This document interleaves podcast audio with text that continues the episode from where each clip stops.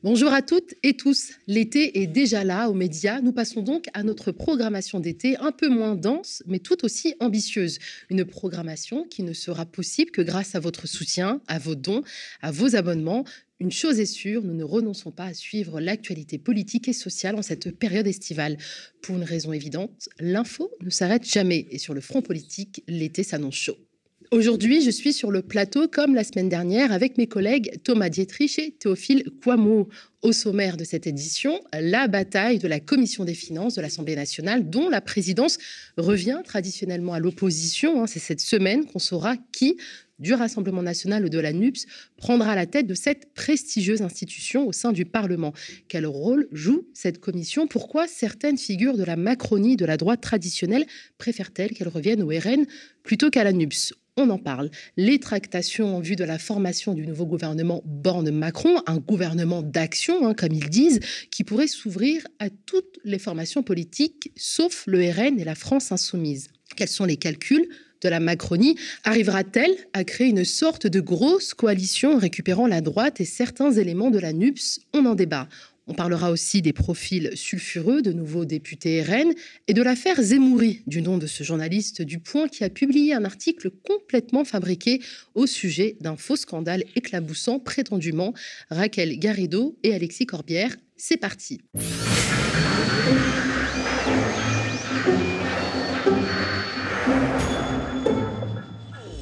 Bonjour Thomas, bonjour Théophile. Salut Nadia. Salut Nadia. Ça va? Ça va. Vous passez un bon week-end? Euh, Un week-end un peu studio quand même, mais ça va. C'est sûr. Depuis le second tour des législatives, hein, la bataille autour de la commission des finances a tout éclipsé dans l'agenda politique. Pour avoir une idée de l'ambiance qui règne autour, on regarde un petit magnéto. Nous demanderons tout ce à quoi nous avons droit. La présidence de la Commission des finances, bien sûr. Le poste que vous avez évoqué, celui de la Commission des finances, euh, nous revient et je crois que ça a le mérite d'être clair. Là, ils sont des câlins en ce moment. Hein. Eric Woerth, il dit ah ben on préfère donner la, commission, euh, la présidence de la Commission des finances euh, au Rassemblement national. Pourquoi? Parce que la France insoumise, elle pourrait avoir l'idée de faire du contrôle fiscal. C'est-à-dire que la France insoumise, elle pourrait avoir l'idée, en effet, d'aller regarder ce qui se passe dans les grandes fortunes de des amis de Monsieur Woerth et de Monsieur Macron. Il y a une question qui se pose, Marc Fesneau, c'est celle de la présidence de la Commission des finances depuis 2008, hein, depuis Nicolas Sarkozy. Elle est euh, accordée à, à la au premier groupe d'opposition de l'Assemblée. Est-ce que vous préférez qu'elle revienne au RN, premier parti d'opposition avec 89 députés, ou à la NUP, dont le groupe majoritaire est la France insoumise? Mais pardon de vous dire, c'est pas une question de préférence. Constitutionnellement, c'est le premier groupe d'opposition. Donc on verra quand les groupes. Mais vous préférez la coalition mais, ou, euh, moi, le je groupe comprends majoritaire que chez NUP, il y aura trois groupes trois ou quatre même. Euh, Donc ce sera le RN. Ben, à date, ça ne vous choquerait pas que ce soit, par exemple, Marie Le Pen qui préside cette commission, qui est importante. Elle a accès à des données fiscales. Bien, bien euh, sûr elle peut bloquer le gouvernement, elle peut vous contrôler. Bien sûr que ça me choquerait, mais de même que si la NUP euh, ou si LFI était majoritaire, je, la Constitution s'impose à nous. Il faut jamais jouer avec les éléments constitutionnels. À qui la Commission des finances doit-elle revenir? C'est pas notre affaire. Bah quand même, vous êtes, vous ça êtes député pas notre de la nation. Donc ça n'est pas notre affaire. Le règlement de l'Assemblée fixe que c'est un groupe d'opposition qui doit être représenté en la présidence de la commission. C'est égal que ce soit le Rassemblement national. Jean-Jérôme Bertolus, je vois bien le piège qu'il y a à rentrer dans piège, cette... C'est vraiment une question. Mais si parce que vous piège... parlez de. Non, mais attendez, ouais. On peut pas dire d'un côté, il faut revaloriser le rôle du Parlement et s'asseoir sur ses fonctionnements et ses règles. La règle est très claire, elle doit être observée scrupuleusement par l'ensemble des forces politiques. Moi, je préconise que mon groupe, notre groupe, nos trois groupes de la majorité ne participent pas à ce choix. C'est une responsabilité de l'opposition que l'opposition s'organise pour désigner le candidat qu'elle souhaite. Alors Thomas Théophile, est-ce que vous pouvez nous expliquer les enjeux autour de la présidence de la Commission des finances? Qu'est-ce qui suscite hein, tant de débats? Et déjà, c'est quoi la Commission des finances? La commission des finances, c'est pas n'importe quoi. C'est peut-être pour ça que ça explique la guerre des tranchées qu'il y a aujourd'hui euh, pour la présidence de cette commission des finances. Donc il y a huit commissions permanentes à l'Assemblée nationale et la commission des finances est considérée comme la plus prestigieuse ou tout du moins la plus stratégique. Et depuis Nicolas Sarkozy, Nicolas Sarkozy faisait beaucoup de bêtises, mais entre deux mallettes d'argent liquide et deux coups de karcher, il a quand même une bonne idée. C'était que la présidence de la commission des finances revienne à un membre de l'opposition. Et donc depuis, c'est un peu la tradition. Et effectivement, ça devrait revenir au premier groupe euh, d'opposition. Alors, la commission des finances, bien sûr, ça débat avant que ça parvienne en hémicycle, des lois, des lois de finances, donc des lois stratégiques pour l'avenir du pays. Et puis, le président de la commission des finances a quand même des prérogatives assez importantes. par exemple, il peut contrôler tout ce qu'il a tout ce qui est relatif à la dépense de l'État. Et même, il peut s'inviter à l'improviste, par exemple, à Bercy, contrôler sur pièce ce que l'État dépense. Euh, et effectivement, par exemple, dans le cas euh, de dépenses peut-être inopportunes, comme celle qu'a fait l'État avec les cabinets de conseil comme McKinsey, bah, ça pourrait embêter euh, le gouvernement Macron que un président de la Commission des finances, qui soit de NUPES, soit un peu trop tatillon sur cette question. Et puis, euh, le président de la commission des finances et le rapporteur général de cette commission peuvent aussi se faire communiquer euh, des dossiers relevant normalement du secret fiscal, donc des dossiers fiscaux euh, des entreprises, mais aussi des particuliers. Alors, normalement, ce président est soumis au secret, euh, au secret fiscal, hein. c'est-à-dire qu'il ne peut pas dévoiler les éléments qui lui sont apportés, au risque d'être condamné à un an de prison. Mais euh, la crainte euh, qu'ont aujourd'hui les députés de la majorité et la Macronie, c'est que ce futur président de la commission, peut-être ça sera Éric Coquerel, puisque c'est le candidat de la NUPES, ben, soit un peu trop taillitillon et demande les dossiers fiscaux de grandes entreprises qui ont l'habitude de frauder ou de faire de l'évasion fiscale, ou de grands patrons du CAC 40 très proches de Macron, comme Xavier Niel ou Bernard Arnault. Et on voit hein, qu'à l'occasion de cette guerre des tranchées hein, autour de la commission des finances, hein, les macronistes ou certains macronistes ne jouent pas le jeu du front républicain. Ce qui est sûr, c'est que euh, nous montre ce qu'on savait déjà, c'est qu'ils ne veulent absolument pas que que ce poste de, président de la commission des finances revienne à la NUPES, en particulier à la France insoumise, et les arguments qu'ils sortent sont des arguments de, chef bandit, si on peut dire, parce que en réalité, ils ne voudraient pas que des personnes qui sont très impliquées dans la lutte contre l'évasion fiscale, la fraude fiscale, contre un certain nombre de, personnes qui, dans les milieux politiques et les sphères euh, des, grands patrons, euh, jouent euh, avec les lisières de la loi pour euh, pratiquer un certain nombre de choses qui sont vraiment, euh, enfin, qui pénalisent le contribuable euh, et qui, en fait, qui volent la fortune publique d'une certaine manière. Et tout ce cinéma fait vraiment penser à la notion de système. Quand on parle de système, des fois on dit que c'est un terme complotiste, mais cet empressement de certains à vouloir écarter à tout prix l'opposition la plus significative d'un poste où elle peut jouer vraiment son rôle de contre-pouvoir, eh ben, ça fait penser vraiment que quelque part, une partie de la classe politique française se complaît dans une sorte de, jeu du rôle où, euh, euh, qui était vraiment incarné par la doublette euh, PS-UMP, c'est-à-dire on reste toujours dans une sorte d'entre-soi où on se protège mutuellement de ce qu'on peut commettre comme violation de la loi. Et quelque part, je pense que les droits donnés au président de la commission des finances et la peur que, ces droits soient utilisés remontent, font remonter à la surface le verrou de Bercy, ce, ce fameux principe selon lequel avant qu'une procédure judiciaire soit intentée contre une entreprise, par exemple pour évasion fiscale, euh, il faudrait d'abord que Bercy, c'est-à-dire le ministère des Finances, donne son autorisation. Euh, quelque part, euh, la commission des finances, si elle est dirigée par quelqu'un qui est engagé dans la lutte contre la fraude fiscale, eh ben, elle pourrait être un contrepoids au verrou de Bercy, déverrouiller le verrou. Et, et je pense que quelque part, c'est ce qui crée les craintes, et c'est ce qui nous rappelle qu'il y a une sorte de consanguinité, de lien obscur, de lien douteux entre certains grands capitaines d'industrie et euh, certains politiques. Et c'est le moment euh, de, s'en rendre compte, et vraiment, je pense que l'intérêt général voudrait que justement euh, on essaye, qu'on mette au pied du mur la NUPES, la France insoumise, qui s'est engagée depuis contre l'évasion fiscale, pour qu'elle nous montre au moins comment, à quoi peut ressembler un président de la commission des finances qui n'est pas impliqué euh, dans une sorte de, de jeu de, euh, de rétribution mutuelle et de, de, système auquel on a pu, euh, par le passé, assister même impliqué dans des scandales. On se souvient que la présidence de cette commission des finances a été attribuée à des drôles de personnages ces dernières années, des hommes politiques qui ont fini éclaboussés dans ces scandales juste pour rebondir sur la question du Front républicain, en fait, les macronistes font ce qu'ils font depuis cinq ans et ce qu'ils vont continuer à faire, c'est-à-dire ils continuent à détruire le, Front républicain, ils le déconstruisent pierre par pierre. En gros, le Front républicain, c'est un peu leur mur de Berlin à eux. Alors, on a le mur de Berlin qu'on a, hein, qu'on peut, hein. mais il n'en reste pas moins qu'ils ils ouvrent grand les vannes euh, au Front national, et notamment, il y a euh, des membres de la majorité qui souhaiteraient que ben, la commission des finances, la présidence de la commission des finances revienne au Front national plutôt qu'à la, qu'à la NUPES. C'est normal, ça se comprend, puisque, par exemple, le Front National était épinglé dans plein d'affaires, euh, des affaires d'assistants parlementaires euh, fictifs, euh, de prêts étranges qu'on allait chercher en Russie, puis aussi d'évasion fiscale. on sait qu'un très proche de Marine Le Pen, Frédéric Chatillon, un ami, un ami presque d'enfance de Marine Le Pen, avait été épinglé par, la, par les Panama Papers pour avoir fait sortir de France 316 000 euros et les avoir placés dans les paradis fiscaux. Donc évidemment, si on donne demain cette commission des finances au Rassemblement à Jean-Philippe Tanguy, puisque c'est leur candidat, c'est un député de la Somme qui a favorisé le rapprochement en 2017 entre Nicolas Dupont-Aignan et Marine Le Pen. Ben, euh, ben pour la Macronie, on pourra continuer nos petites affaires et on sera tranquille. C'est pour ça que euh, Éric qui était avant le président de la commission des finances, qui était un président LR, mais qui comme par hasard, a rejoint euh, la majorité aujourd'hui. Donc, c'était une sorte de président d'opposition de, de, pacotille. Et puis, on agite le totem des chars de Moscou, parce que, par exemple, il y a Gilles Carès, qui avait été président de la commission des finances entre 2012 et 2017, sous le quinquennat de Hollande, qui a dit Mais vous vous rendez compte, si on jette en pâture des dossiers euh, fiscaux des particuliers et des entreprises, c'est le début du totalitarisme.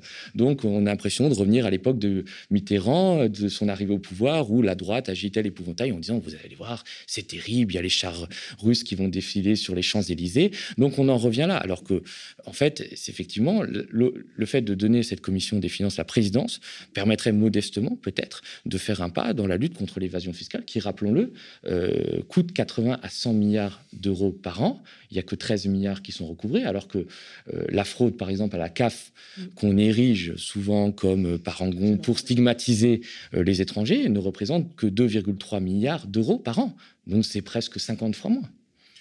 Et euh, en parlant justement des, connexions possibles entre le RN et, la Macronie, euh, on va rappeler ton, enquête sur euh, Laurent Fouché qui avait aidé Marine Le Pen en, en, 2017 et qui est lié à Laurent Obadia, qui fait partie des cercles de la Macronie. Tout ça aussi, c'était de l'argent qui était passé par des circuits pas très nets, ce qui, ce qui montre quand même que, une fois de plus, évoquer la notion de système n'est pas faire du complotisme, mais c'est décrire des fonctionnements qui lient les partis politiques, les formations politiques, les, les, unes avec les autres, d'une manière à pouvoir euh, créer des alliances tacites ou, euh, explicites contre le, contre le citoyen et contre le contribuable lambda. Et puis il y a une vraie mensuétude de la presse vis-à-vis des affaires, des scandales politico-financiers qui frappent euh, le Rassemblement national, notamment ces histoires d'argent plutôt sale qu'on va chercher dans des, en Russie ou auprès d'hommes d'affaires qui ont des affaires très louches en,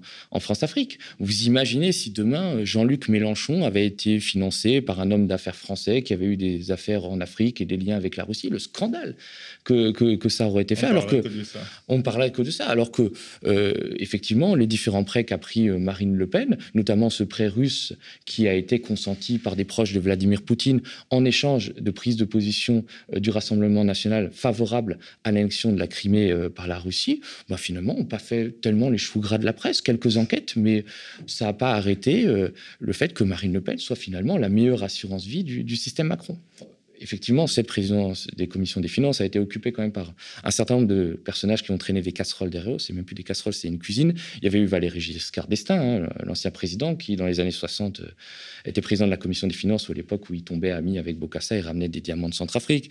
Il y a eu euh, euh, Henri Manueli qui a été condamné à la prison avec sursis pour financement occulte du Parti socialiste. Il y a eu Dominique Strauss-Kahn qui après son affaire du Sofitel s'est installé au Maroc et a pratiqué l'évasion fiscale en conseillant notamment des dictateurs en Afrique comme Denis Sassou Nguesso ou Faure Simbe. Et puis on a eu euh, le fameux euh, Jérôme Cahuzac qui les yeux dans les yeux n'avait pas de, compte bancaire en Suisse et qui les yeux dans les yeux a pris 4 euh, ans de prison, dont deux fermes qu'il aurait dû normalement effectuer derrière les barreaux, mais qui grâce à la mensuétude de la justice envers les puissants, il a pu faire sous bracelet électronique. Ça rappelle la phrase de, Jean de La Fontaine qui disait que vous soyez puissant ou misérable, les jugements de la cour vous rendront noir ou blanc. Et donc effectivement, peut-être qu'avec l'arrivée de la NUPES, je ne sais pas si Eric Coquerel sera, un président exemplaire ou pas, mais quoi qu'il en soit, ça donne peut-être un nouveau rôle à cette, euh, à cette commission des finances et cette présidence de la commission des finances qui, pour moi, est plus que symbolique.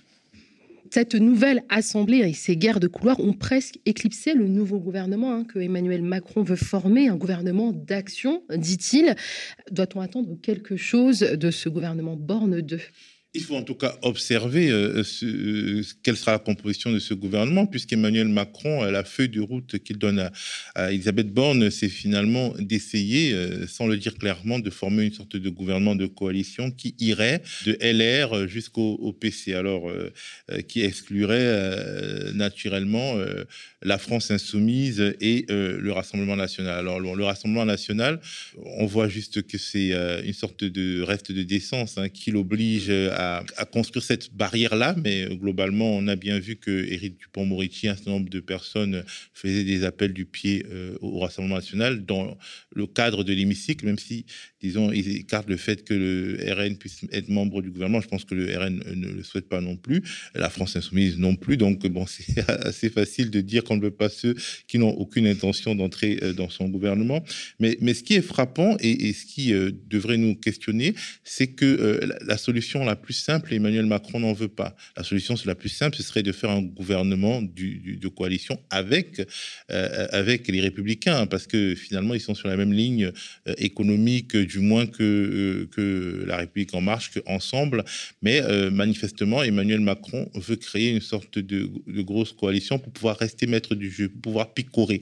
Parce que s'il entre dans une sorte de coalition avec LR, bah, ça ressemblera beaucoup à une cohabitation et le Premier ministre choisira un certain nombre de ministres et euh, quelque part euh, euh, cette cohabitation entre guillemets mettrait le LR, les Républicains en orbite pour 2027 puisque les ministres LR ne seraient pas obligés de faire allégeance Emmanuel Macron. Donc il veut créer une sorte de concurrence entre les oppositions minoritaires, c'est-à-dire LR, ELV, le PCF, pour pouvoir, disons, picorer là-dedans et construire une sorte de majorité de briques et de brocs. Ce n'est pas dans l'intérêt général. L'intérêt général, la fameuse stabilité des institutions dont ils nous rebattront les oreilles dans les années qui viennent, et eh ben en fait, à mon avis, euh, voudrait qu'il se mette d'accord avec LR, mais il ne le veut pas parce qu'il veut euh, son hubris le pousse à avoir le maximum de pouvoir possible et la configuration la plus naturelle l'obligerait à une sorte de d'affaiblissement personnel euh, face à, ses amis rivaux de LR. Je trouve que c'est vraiment euh, la chose qui me frappe le plus de la feuille de route donnée à Elisabeth Borne. Pourtant, Marine Le Pen affirme hein, qu'Emmanuel Macron lui a proposé euh, de rejoindre ce gouvernement d'action. Effectivement, Emmanuel Macron emprunte beaucoup à ce qu'a fait son prédécesseur, un de ses prédécesseurs avec qui il entretient beaucoup de liens, qui est Nicolas Sarkozy. C'est-à-dire, il faut se souvenir quand Nicolas Sarkozy, en 2007, avait euh, débaucher des ministres d'ouverture, Jean-Marie Bouquel, Bernard Kouchner, qui étaient euh, de gauche. Donc, euh, il va essayer, il va essayer la même chose. Je ne pense pas qu'il ait eu à un moment l'intention de faire rentrer le Rassemblement national au gouvernement, mais il va essayer de débaucher à droite et à gauche et de récupérer ceux qui, à gauche, se sont alliés avec Jean-Luc Mélenchon contraints et forcés, mais qui aujourd'hui ne comptent pas faire front uni avec Jean-Luc Mélenchon. Et notamment, je pense à certaines franges des écologistes et des, communistes. Les écologistes qui ont souvent été euh, euh, très coutumiers des aventures personnelles. On se souvient de Jean-Vincent Placé qui avait fait des mains et des pieds pour devenir un obscur secrétaire d'État euh, François Hollande. Et puis, on a Fabien Roussel qui s'est rêvé colonel Fabien et qui va finir peut-être Manuel Valls, puisqu'il n'a pas écarté l'idée de rentrer au gouvernement. En tout cas, toutes les options sont sur la table. On peut peut-être regarder un petit magnéto. Ça va faire beaucoup pour euh, rencontrer euh, la majorité même relative aujourd'hui et, le, gouvernement que, nommera Elisabeth Borne. C'est à exclure aujourd'hui une place pour vous dans ce gouvernement. Vous pensez qu'en une semaine, vous pourriez trouver un accord, même à minima, sur tous ces points que vous venez euh, d'aborder longuement? Rapidement, s'il vous plaît. Oui, ça fait beaucoup, mais parce qu'il y a beaucoup à faire. Et c'est un changement fort de la politique économique de notre pays qu'il faut engager. C'est sur la table des discussions. Je ne veux pas dire non parce que je veux que ça avance. Et euh, en même temps, je vois bien que la marche est élevée. Mais il faut avoir cette ambition-là pour notre pays, pour notre peuple. Et donc, je veux pousser le plus possible pour que nous ayons ces avancées pour les salariés, pour le monde du travail, pour les retraités, pour la jeunesse. Je pense qu'il y a une, vraie ambition chez Emmanuel Macron, c'est euh, de vouloir diviser et affaiblir la NUPES. euh, au profit de l'opposition qui l'arrange à chaque fois, le Rassemblement national. C'est quand même beaucoup plus facile d'avoir un hémicycle avec en face euh, le Rassemblement national dont les députés ne sont pas là ou disent des insanités qu'avoir une opposition construite, forte, euh, avec des forces de gauche qui se dresseront en face de lui et pourront lui rendre la vie impossible à l'Assemblée nationale. Et c'est vrai que Emmanuel Macron est, est, de plus en plus seul. Jupiter trône au sommet de l'Olympe, on a l'impression que c'est devenu le radeau de la Méduse. Il s'est même fâché avec Alexis Kohler avec qui il a formé quand même un, duo, qui est le secrétaire général de, de l'Élysée, avec qui il prenait toutes les décisions lors du précédent quinquennat et notamment pendant la crise sanitaire. Donc il semble de plus en plus euh, isolé. C'est pour ça qu'il est obligé il n'a pas les moyens de trop se fâcher avec Colère. Il doit, il doit en savoir beaucoup. C'est pour ça qu'il est obligé de débaucher à droite et à gauche. On va voir ce que ce fameux gouvernement d'action réserve, parce que quand même, il y a quand même, il faut virer les ministres qui ont perdu aux législatives, il faut virer les ministres qui ont des affaires euh, derrière eux.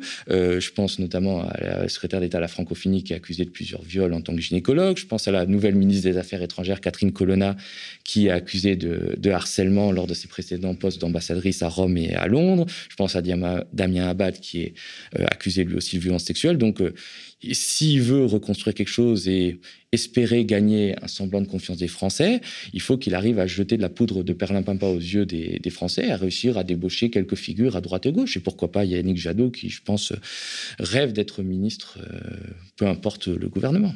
Et alors, cette volonté d'inscrire dans la Constitution le droit à l'avortement, justement, est-ce que c'est aussi une stratégie de la Macronie pour un peu gagner en popularité?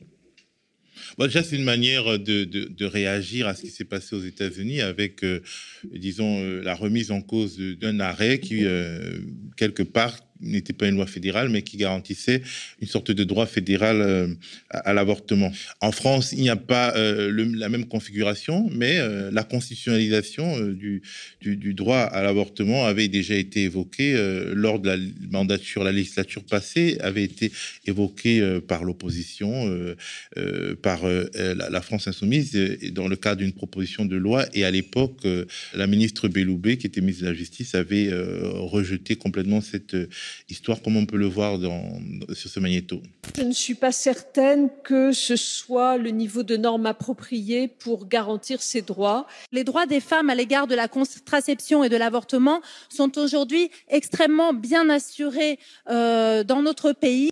Et donc il me semble que nous avons ainsi un droit qui est suffisamment garanti et qu'il n'est pas besoin de l'inscrire dans le préambule de la Constitution. Bon, il semble donc que c'est un coup. Euh, si la Macronie a changé de position entre euh, cette période 2018-2019 et, euh, et aujourd'hui en 2022, c'est parce qu'elle veut faire un coup. Et c'est un coup de pub pour pouvoir, disons, se montrer progressiste sur le champ sociétal, le champ qui ne coûte pas beaucoup d'argent aux, aux milliardaires. Cela reste tout de même important de réaffirmer avec force le droit euh, à un avortement médicalisé sûr. Parce que euh, finalement, quand on parle de l'avortement, il y a toujours euh, une sorte de levée de bouclier et de, de camps retranchés qui s'affrontent, comme s'il y avait des pro-avortement et des anti-avortements. En réalité, il y a ceux qui sont favorables à un avortement dans la dignité pour les femmes qui le souhaitent et ceux et celles qui considèrent que une femme qui veut avorter, elle est tellement, elle est tellement mauvaise qu'elle mériterait de passer par euh, un certain nombre de, processus qui risquent de lui faire perdre la capacité à enfanter de nouveau, voire de lui faire perdre la vie, parce que il faut bien savoir, il faut se rappeler à l'esprit que dans les pays où l'avortement est prohibé, l'avortement se pratique, il se pratique même de manière massive, et chaque année, euh, euh, chaque jour, il y a des femmes qui meurent parce qu'elles ont procédé à des avortements illégaux, non médicalisés, etc. dans les pays du Sud, moi j'ai été adolescent, une partie de mon adolescence au Cameroun, un pays où euh, l'avortement est illégal et où euh, j'ai perdu des camarades de classe euh, au lycée parce que justement elle, s'était fait avorter dans de mauvaises conditions. Donc il faut vraiment que dans les pays où l'avortement médicalisé est autorisé, on se souvienne que euh, ce n'est pas une loi qui, consiste à, c'est pas une loi morale en fait, c'est juste une loi de santé publique et, une loi euh, d'égalité, c'est-à-dire que dans les pays où l'avortement est pénalisé, les femmes riches euh, se font avorter tranquillement dans des belles cliniques et les femmes pauvres en fait, elles se font charcuter par des charlatans. Donc c'est quand même important de le dire parce que on a l'impression que quand on l'oublie, finalement, on fait perdre au débat sa véritable consistance et, son véritable fond politique, c'est un fond d'égalité. Alors Thomas Oui, c'est-à-dire qu'il faut revenir sur ce point-là. C'est-à-dire qu'entre 2018 et 2019, les oppositions, notamment la France insoumise, avaient proposé d'inscrire dans la Constitution ce droit à l'avortement, quelque chose de très important. À l'époque, on l'a écouté, Nicole Belloubet avait euh, envoyé paître ses oppositions en disant que c'est pas la bonne norme, etc., etc. Et là, il a fallu que les États-Unis euh, tous pour euh, que la France prenne le médicament. Et ça, m'inspire quand même une, réflexion. Ça veut dire que euh, il y avait un politologue américain qui, à la chute du mur de Berlin, avait écrit, euh, Francis Fukuyama avait écrit un essai fameux qui s'appelle La fin de l'histoire. C'est-à-dire dire, bon, maintenant, le mur de Berlin est tombé, les soviétiques sont vaincus, on va tous vivre dans le pays avec nos libertés, on va tous manger des Big Mac et écouter Madonna. Et le modèle américain va s'imposer à tous. Alors, ça avait déjà pris sérieusement du plomb dans l'aile en 2001 avec les attentats du World Trade Center, l'émergence d'une nouvelle menace. Et puis finalement, l'Empire américain est en train de se détruire de l'intérieur, puisque c'est lui-même qui remet en cause une des libertés les, les, plus fondamentales et les plus importantes euh, pour les femmes. C'est bien que la France, euh, euh, que Emmanuel Macron décide aujourd'hui d'inscrire dans la Constitution le droit à l'IVG. Mais pour moi, ce n'est qu'une manœuvre politique pour essayer de faire une grande coalition à l'allemande. C'est juste un moment et un sujet. D'ailleurs, il y a des membres de la majorité, comme François Bayrou, qui sont empressés de dire mais est-ce que ça serait bien opportun d'inscrire dans la Constitution le, droit à l'IVG. Euh, il y a aussi des députés du Rassemblement national qui euh, sont connus pour des, des positions anti-IVG. Donc, euh, moi, je pense que c'est qu'une manœuvre politique, tout ça au détriment des droits des femmes qui sont de nouveau instrumentalisés. Une volonté de séduire des députés de la gauche. Tout à fait sur un sujet pourtant très important et qui aurait dû être inscrit dans la Constitution depuis des années et des années. On se souvient que, par exemple, quand il y a eu d'autres propositions de modifier la Constitution, il faut savoir que la Constitution n'a pas été modifiée en France depuis 2008 et la réforme constitutionnelle de Sarkozy, bah, ça avait été repoussé, comme par exemple l'idée très importante d'inscrire euh, la préservation de l'environnement euh, dans le préambule de la Constitution. Ça avait été repoussé par le précédent gouvernement Macron. Donc tout ça, ce n'est qu'une manœuvre politique pour tenter de former une grande coalition à l'allemande, enfin, qui, qui n'aura de grande coalition que le nom. Mais euh, c'est quand même assez drôle de voir euh, à quel point euh, en France euh, on réagit quand les choses se passent aux États-Unis. Euh, même euh, la, question du racisme, des, personnes qui étaient absolument pas ouvertes à la, question du racisme, quand il y a eu Black Lives Matter aux États-Unis, ils sont devenus Black Lives Matter en France. C'était assez drôle. Et je me souviens d'ailleurs que quand Libération s'était interrogé, le quotidien Libération de centre-gauche s'est interrogé pour se demander si c'était une rédaction blanche, c'est parce qu'un écrivain américain, un écrivain noir américain, était, leur avait demandé lors de des émeutes de 2005, je crois, de parler avec un journaliste issu de minorité des Libérations. Et c'est là qu'il s'était rendu euh, compte, c'était Ta Nehisi Coates, un, écrivain nord-américain, c'est là qu'il s'était rendu compte du problème, entre guillemets, qu'ils avaient. Et c'est assez drôle de, voir à quel point euh, nous ne nous regardons pas, mais nous, nous, euh, avons besoin du miroir américain pour nous regarder. Ça montre une certaine forme de, pauvreté et, de, difficulté à s'auto-critiquer injonction extérieure. C'est dommage. C'est dommage. Une Macronie qui veut paraître progressiste hein, sur la question du droit à l'avortement, mais qui, dans le même temps, a fait le lit euh, à l'extrême droite hein, et qui, demain, si elle arrivait au pouvoir, pourrait bien finir de détruire nos droits nos libertés. Euh, cette semaine, hein, le Rassemblement national a fait une entrée remarquée à l'Assemblée nationale. Quelle première impression cela vous a-t-il fait? Ils sont arrivés euh, tout beaux, tout cravatés. Ils avaient eu des instructions. Marine Le Pen a dit nous, on n'est pas très euh, t-shirt de foot et paquet de nouilles. Alors c'était pas encore les bruits de bottes, mais c'était le bruit des chaussures cirées dans la cour de l'Assemblée nationale. Et effectivement, ça peut euh, être très inquiétant. C'est-à-dire, j'ai regardé un peu les chiffres. En 1986, François Mitterrand avait introduit une dose de proportionnelle, ce qui avait permis l'entrée de députés du Front National de manière assez importante à l'Assemblée nationale. Ben, ils étaient 35. C'est-à-dire que trois fois moins. Mmh. Euh, qu'aujourd'hui.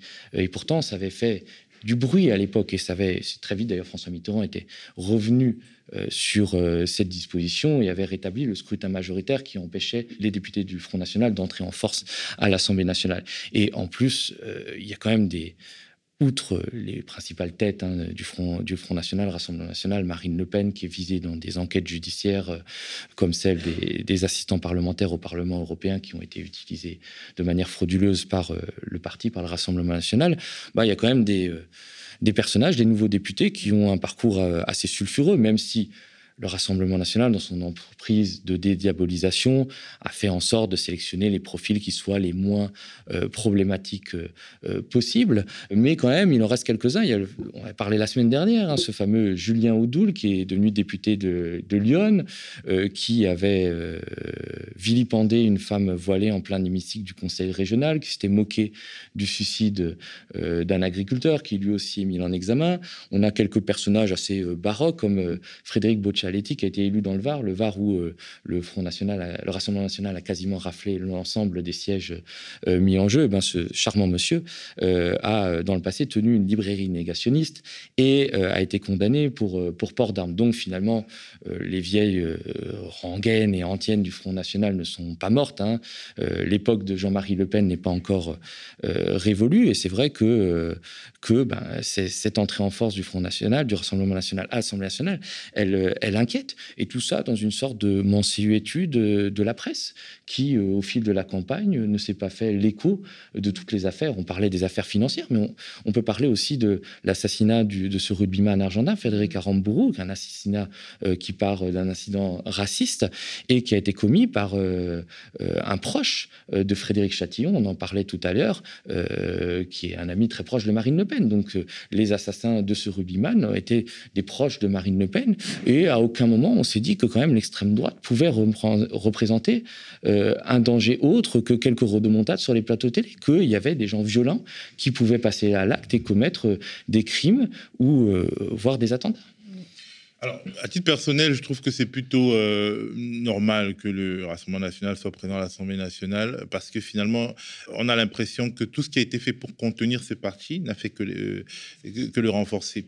Mais c'est pas ça le problème de fond. Le problème de fond, c'est, comme disait Thomas, la mensuétude de, ceux qui sont censés raconter la vie politique, c'est-à-dire euh, les médias dominants vis-à-vis de ce parti, leur refus d'informer euh, sérieusement les Français sur euh, qui, sont ceux qui animent ce parti et, quel est leur degré de dangerosité, leur refus d'enquêter, leur, euh, euh, stigmatisation absolue de, la gauche et leur, leur complaisance pour l'extrême droite. C'est tout. Sinon, maintenant euh, le Rassemblement national à l'Assemblée, euh, les Français, et surtout les Français les plus, euh, disons, les plus modestes, auront l'occasion de voir s'ils défendent vraiment le, peuple, s'ils sont capables de, de choisir le peuple et au détriment des grandes entreprises, notamment, on va beaucoup parler de pouvoir d'achat. On va voir si le Rassemblement national sera capable d'arracher un peu d'argent, entre guillemets, aux, actionnaires de Total, par exemple, pour le remettre dans le pot commun. S'ils combattront ces combats-là. Et quelque part, euh, ils entreront dans, le fourneau et ils seront obligés de se dévoiler. Maintenant, euh, si euh, leur trahison, entre guillemets, parce que je ne pense pas qu'ils soient vraiment un parti du peuple, mais si leurs trajectoires parlementaires ne sont pas analysées avec rigueur par les médias dominants, effectivement, ça va permettre à leurs impostures de prospérer. On verra. C'est pas, c'est pas bien parti, en tout cas, puisqu'on sait, par exemple, que euh, en 2016, le front, les eurodéputés du Front National avaient voté pour la directive du, secret des affaires au Parlement européen, cette fameuse directive qui permet euh, à des grandes entreprises de se protéger et de protéger des données qui pourraient être potentiellement sensibles ou potentiellement être utilisées par des journalistes ou par la, par la justice. Donc on sait euh, dans quel camp finalement euh, balance le Front National et le Rassemblement National. Hein. C'est plutôt du côté des, puissants plutôt que des gens. Et on sait qu'à de nombreuses reprises, bah, de toute façon, les grands groupes, et on l'a vu à travers l'histoire, ont toujours préféré euh, l'extrême droite euh, à la gauche, hein, euh, qui a toujours été beaucoup plus complaisante avec les dérives des grands groupes financiers on aura l'occasion d'observer ça dans les cinq années qui viennent. Oui. Ça sera intéressant, ce sera passionnant. Puis on vous invite à regarder aussi l'instant Porcher. Hein. Thomas Porcher a eu à plusieurs occasions à, à expliquer comment euh, l'extrême droite défend une politique libérale euh, et s'inscrit complètement euh, dans la politique défendue par la Macronie. J'en profite également pour parler du travail aussi exemplaire de, Street Press, qui justement fait ce travail de recensement des affaires où l'extrême droite est, est impliquée et qui malheureusement n'est pas relayé par la presse mainstream. Alors, on va finir ce tour d'horizon avec la meilleure fake news de la semaine, hein, qui est attribuée à nos collègues du Point, avec la fausse sans-papier algérienne qui gardait les enfants du couple Garrido-Corbière. Une sans-papier qui n'existait visiblement que dans l'esprit du journaliste du Point, Aziz Zemouri. dans l'esprit de ces informateurs aussi, je pense, parce que on ne sait pas les détails de cette affaire, mais il me semble qu'Aziz Limouri a été informé, mal informé, manipulé par un certain nombre de réseaux. Et je pense que ce serait intéressant que, que les enquêtes se poursuivent là-dessus. En tout cas, euh, c'est une énorme fake news qui a été partagée à, la vitesse du son par un certain nombre de réseaux de l'extrême droite, de la droite, de la Macronie, du printemps républicain, etc. Tous ces gens qui voyaient en quelque sorte leurs euh, leurs préjugés et leurs fantasmes confirmés par un article de presse. Il est aussi intéressant de noter que cet article qui a été diffusé par le site du Point aurait dû se trouver sur le journal papier, mais que euh, la rédaction en chef a considéré que ce n'était pas très étayé. Et comme elle considère manifestement le site Internet comme une poubelle, bah, elle a mis sur Internet parce que, euh, quelque part, et c'est là que la responsabilité du Point en tant que journal est engagée, il se, sentait tellement démangé par le désir de salir euh, euh, les Garrido Corbière parce que ce sont euh, des opposants de gauche, vu que le, point n'a pas cessé entre les, pendant la période de législative d'écrire absolument n'importe quoi pour diaboliser la NUPES et Jean-Luc Mélenchon. Donc, ils étaient tellement chauds à l'idée de créer, de faire le buzz autour de ces deux députés qu'ils ont publié un article qu'ils considèrent eux-mêmes comme, comme légers. Le couple Garrido-Corbière hein, qui exige le licenciement du journaliste. Ça a peut-être arrivé puisque visiblement il a été mis à pied, mais ça m'inspire, quand même une réflexion. C'est-à-dire cette presse mainstream qui se considère comme une sorte de noblesse d'État se comporte parfois comme des tabloïds de bas étage, euh, c'est-à-dire sans aucune vérification, sans aucune déontologie. Alors effectivement, Aziz Emouri était un coutumier du fait. Dans les années 90, il avait été condamné pour diffamation parce qu'il avait recruté des, acteurs à la MJC à Créteil pour illustrer un reportage sur les, sur les banlieues. Mais euh, il y a très souvent des fake news euh, qui sont diffusées dans ces grands journaux. Je me souviens par exemple que pendant le convoi de la liberté, Le Monde avait diffusé euh, euh, une nouvelle en disant qu'il euh, y avait un manifestant qui avait brandi un drapeau taliban du régime taliban autour du, rond-point des Champs-Élysées.